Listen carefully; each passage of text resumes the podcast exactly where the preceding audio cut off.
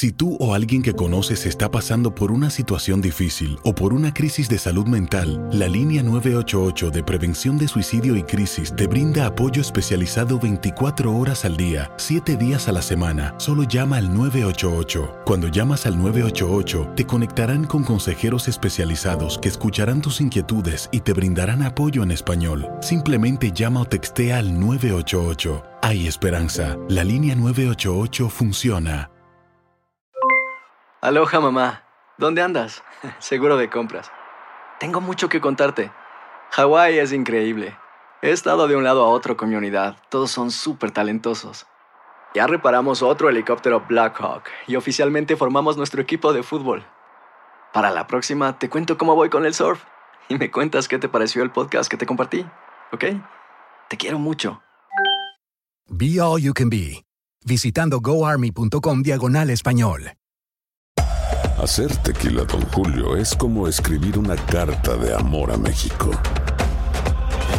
Beber tequila, Don Julio, es como declarar ese amor al mundo entero.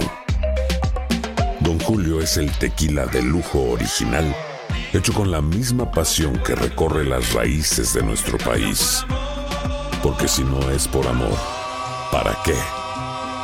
Consume responsablemente. Don Julio Tequila, 40% alcohol por volumen, 2020. Importado por Diageo Americas, New York, New York. Boost Mobile tiene una gran oferta para que aproveches tu reembolso de impuestos al máximo y te mantengas conectado. Al cambiarte a Boost, recibe un 50% de descuento en tu primer mes de datos ilimitados. O, con un plan ilimitado de 40 dólares, llévate un Samsung Galaxy A15 5G por $39.99. Obtén los mejores teléfonos en las redes 5G más grandes del país. Con Boost Mobile, cambiarse es fácil. Solo visita boostmobile.com. Boost Mobile, sin miedo al éxito. Para clientes nuevos y solamente en línea, requiere AroPay. 50% de descuento en el primer mes requiere un plan de 25 dólares al mes. Aplican otras restricciones. Visita boostmobile.com para detalles.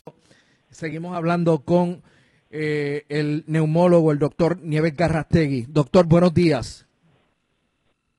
Buenos días, buenos días Rubén.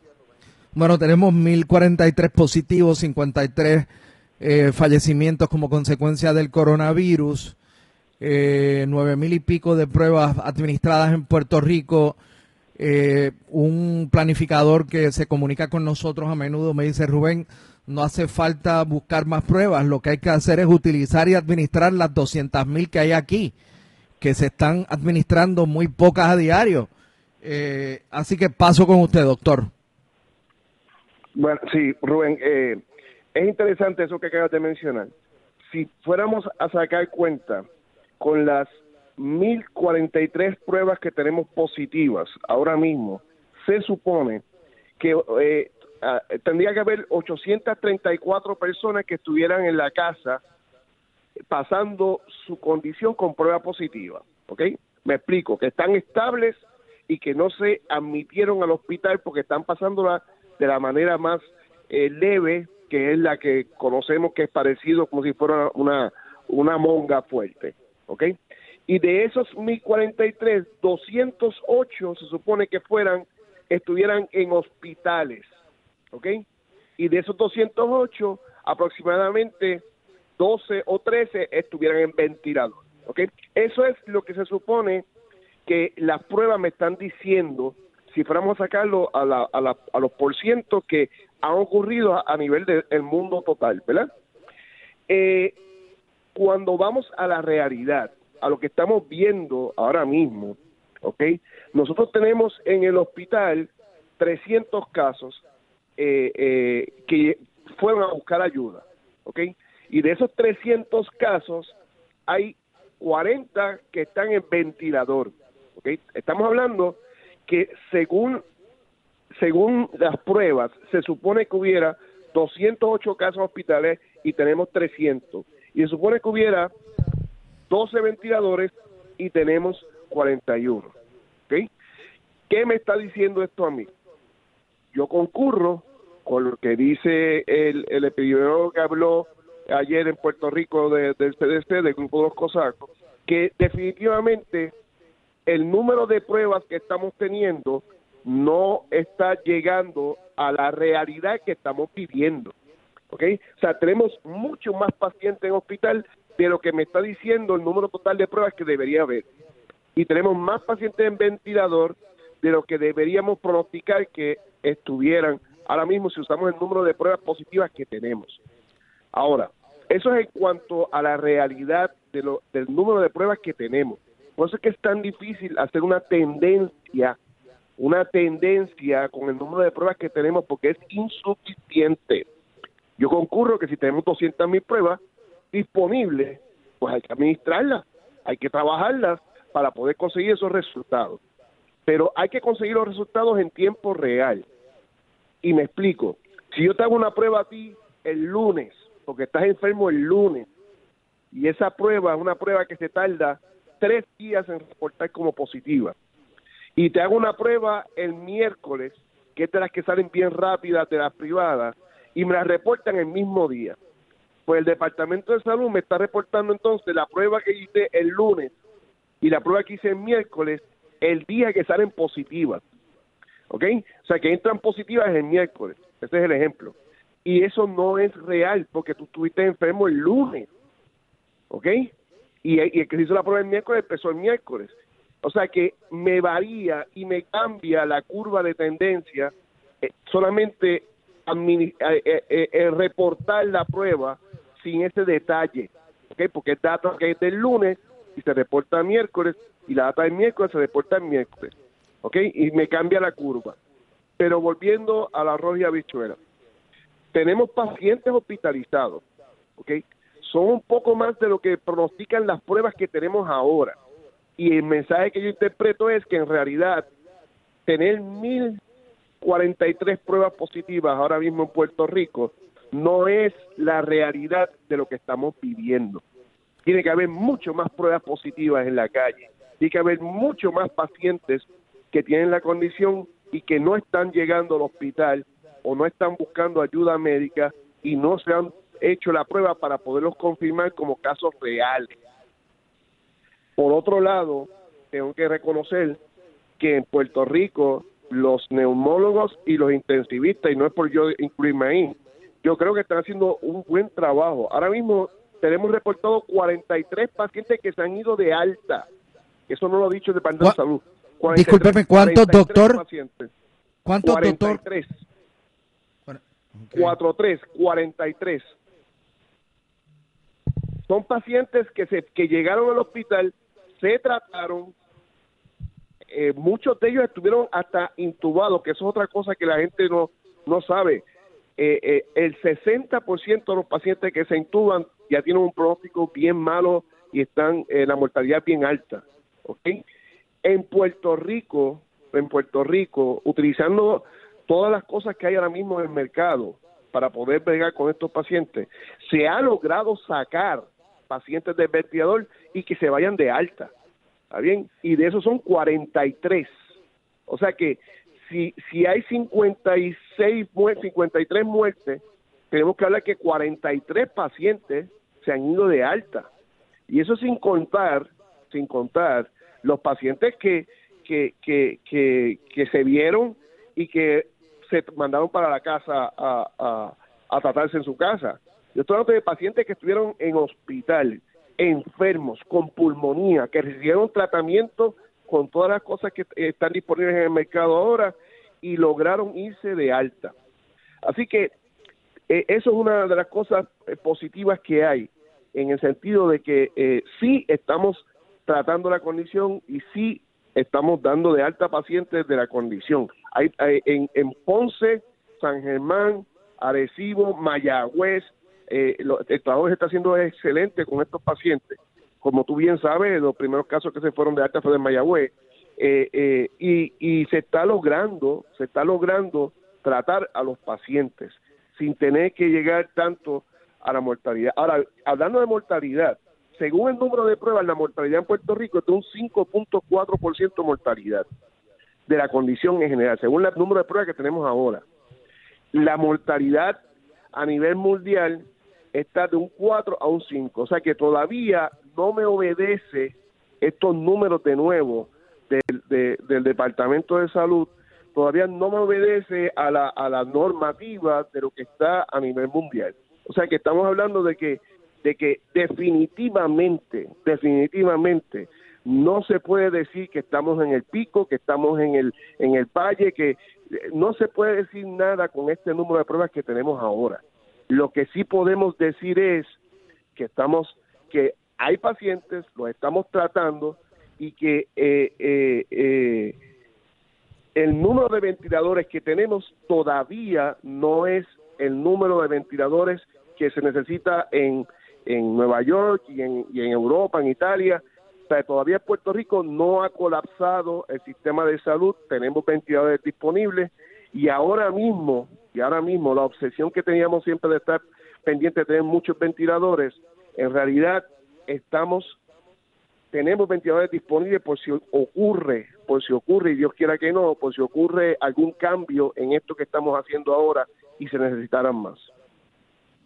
Eh, pero, o sea, en este momento el denominador común de las diferentes conversaciones compartidas con los oyentes que hemos sostenido, doctor, es que sin lugar a duda, aquí para tener un cuadro mucho más claro, para saber si estamos al timón de un barco con los ojos vendados o no, es la realización de más pruebas. No hay duda, como tú bien sabes, y creo que lo, lo explicaste de la manera más simple, no hay duda que las necesitamos y las necesitamos aplicar y reportar. Y tenemos que buscar el tracing, tenemos que seguir buscándolo a, a los que estuvieron en contacto y hacerle pruebas también. O sea que, que sí, para poder de nuevo hablar de números estadísticos confiables necesitamos más pruebas, mucho más pruebas de las que tenemos ahora. Doctor, me preguntan acá que cuál es el porciento de recuperación o en lo contrario de muerte de la gente que entra a un ventilador. Sí, el, el, eh, si el paciente entra con una condición que nosotros llamamos el ARDS, el ARDS, que es la pulmonía complicada, que tú no puedes respirar y hay que ponerte en un ventilador, es un paciente que no tiene COVID y le pasa eso, el ARDS, más o menos la mortalidad de un 30%. Si el paciente tiene COVID-19 y llega a ARDS, que es la, como te dije, la pulmonía complicada que necesita ventilación, la mortalidad es más de un 60%. Ya, diablo. O sea, que brinca al doble solamente por decir, está en fallo respiratorio por el COVID versus está en fallo respiratorio por una pulmonía de las comunes. Aumenta el doble. Wow. Eh, interesante, ah, interesante número. Sí, de nuevo, ahora mismo, ahora mismo lo importante es que se hacen, se, hacen unos marcadores en sangre cuando el paciente llega y se van monitoreando para ver si tienen o no lo que nosotros llamamos la tormenta inflamatoria de citoquinas, ¿ok? Y déjame explicarte este concepto para que lo entienda bien la gente, porque por radio y televisión es un poquito distinto. Radio tienen que entender esto. Usted tiene COVID, ¿ok? Tiene tos y tiene fiebre usted va a hacer una placa o un CT scan, no tiene pulmonía, usted está en la fase temprana, no hay ningún problema por ahora, se puede ir para la casa si no tiene oxígeno bajo y se trata en la casa y, lo monitoreamos allá. Si usted tiene la tos, la fiebre, le hacemos una placa, un CT scan y tiene pulmonía, pues entonces el paciente se admite al hospital y se le da tratamiento con el oxígeno, tratamiento de soporte, y se le ponen los medicamentos, los protocolos, como los tengamos en ese momento, depende de cada caso, ¿verdad? Si el paciente, esa es la, la, fase que ya tiene la pulmonía, ya está complicada, ¿ok? Ahora, si el paciente entra a la fase inflamatoria, y esa es la que siempre tenemos miedo, y esa es la fase que hace distinto esta pulmonía por COVID, es que el paciente de momento empieza a producir el mismo cuerpo tuyo, empieza a producir inflamación en el pulmón a todo que da por culpa del virus y te vas en fallo respiratorio. Y ahí, ahí, antes de que llegues a eso, si los marcadores de inflamación están bien altos, hay que empezar unos medicamentos que ya estamos identificados que bajan y bloquean esa inflamación y entonces hacen que el paciente cuando esté en el ventilador pueda aguantar la inflamación y no puede ser peor y es de lo que entonces eventualmente pueden salir del ventilador. Si nosotros perdemos esa ventana de tratar esa inflamación bien severa, la mortalidad es más de un 60%. O sea que ahí, como en una de nuestras primeras conversaciones, es cuando se puede perder el control del pulmón, como si uno cogiera una esponja, le echara pega y dejara que se secara para abrirla después. Exactamente, ya ahí perdimos el control y ahí es tan y tan difícil poder oxigenar al paciente que eventualmente se va en shock y puede, entonces termina con, con mortalidad.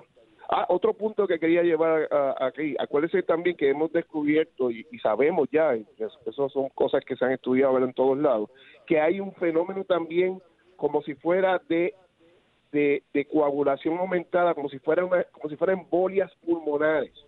Eso también la, la, eh, eh, es algo que estamos tratando ahora de enfocar.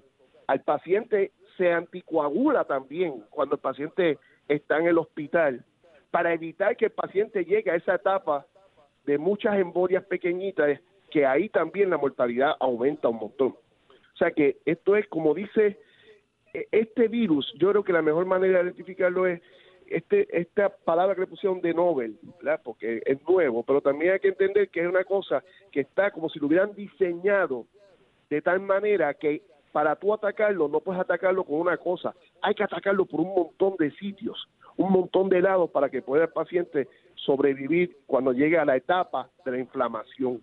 No solamente atacarlo con un medicamento, ya sea que sea, hay que atacarlo por diferentes vías. Es, es, como que como una ingeniería que hicieron con, con ese virus que es increíble. Uy, esa última palabra me preocupa, lo de eh, ingeniería. Eh, pero bueno, no, no estoy diciendo que... Que, la teoría de, de la elaboración, elaboración, de un virus eh, que está por ahí rondando y hay mil especulaciones, pero anyway, me preguntan acá, doctor, que si los, medicamentos de los que usted habla son esteroidales. Sí, se pueden, al, principio, cuando, como esto cambia, como te dije, cada, cada dos o tres días cambia la cuestión, que un estudio nuevo.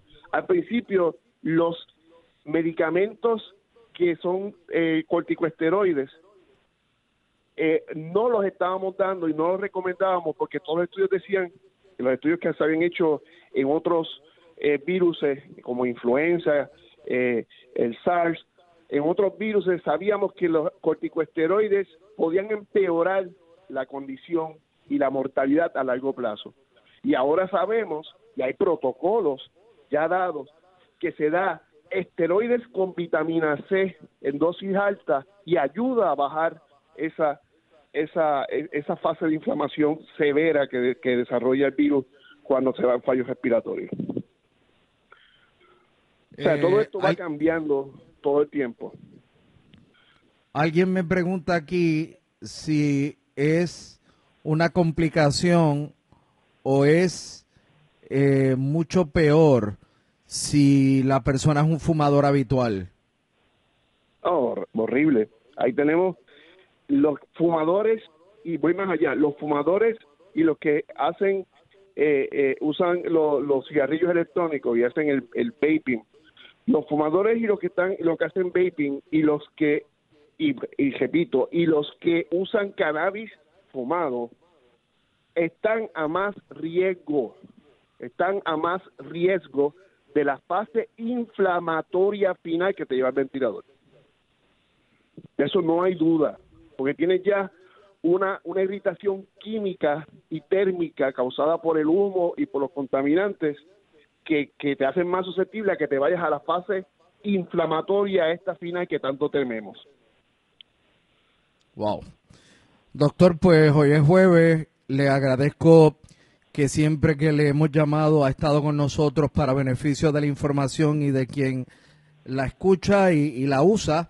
Así que ya cuando tengamos nuevos números volveremos a conversar. Claro que sí, Rubén. Y de nuevo, el mensaje sigue siendo el mismo. Aunque yo creo que estamos haciendo algo bien buenos y estamos haciendo unos números que yo creo que son bastante adecuados para esta época de la, de la pandemia. Todavía no podemos bajar la guardia, quédense en su casa, usen mascarilla y lávense las manos todo el tiempo. Muchas gracias. Gracias a ti, Rubén. ¿Cómo no? Aloha, mamá. Sorry por responder hasta ahora. Estuve toda la tarde con mi unidad arreglando un helicóptero Black Hawk. Hawái es increíble. Luego te cuento más. Te quiero. Be All You Can Be, visitando goarmy.com diagonal español.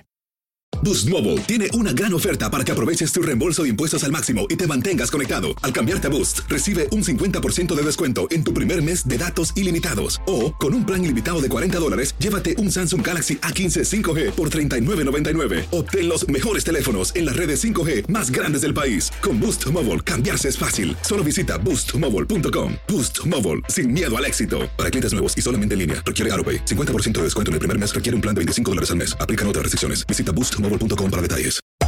Hacer tequila, Don Julio, es como escribir una carta de amor a México. Beber tequila, Don Julio, es como declarar ese amor al mundo entero. Don Julio es el tequila de lujo original, hecho con la misma pasión que recorre las raíces de nuestro país. Porque si no es por amor, ¿para qué? Consume responsablemente. Don Julio Tequila, 40% alcohol por volumen, 2020. Importado por Diageo Americas, New York, New York. Si no sabes que el Spicy McCrispy tiene Spicy Pepper Sauce en el pan de arriba y en el pan de abajo, ¿qué sabes tú de la vida? Para, pa, pa, pa.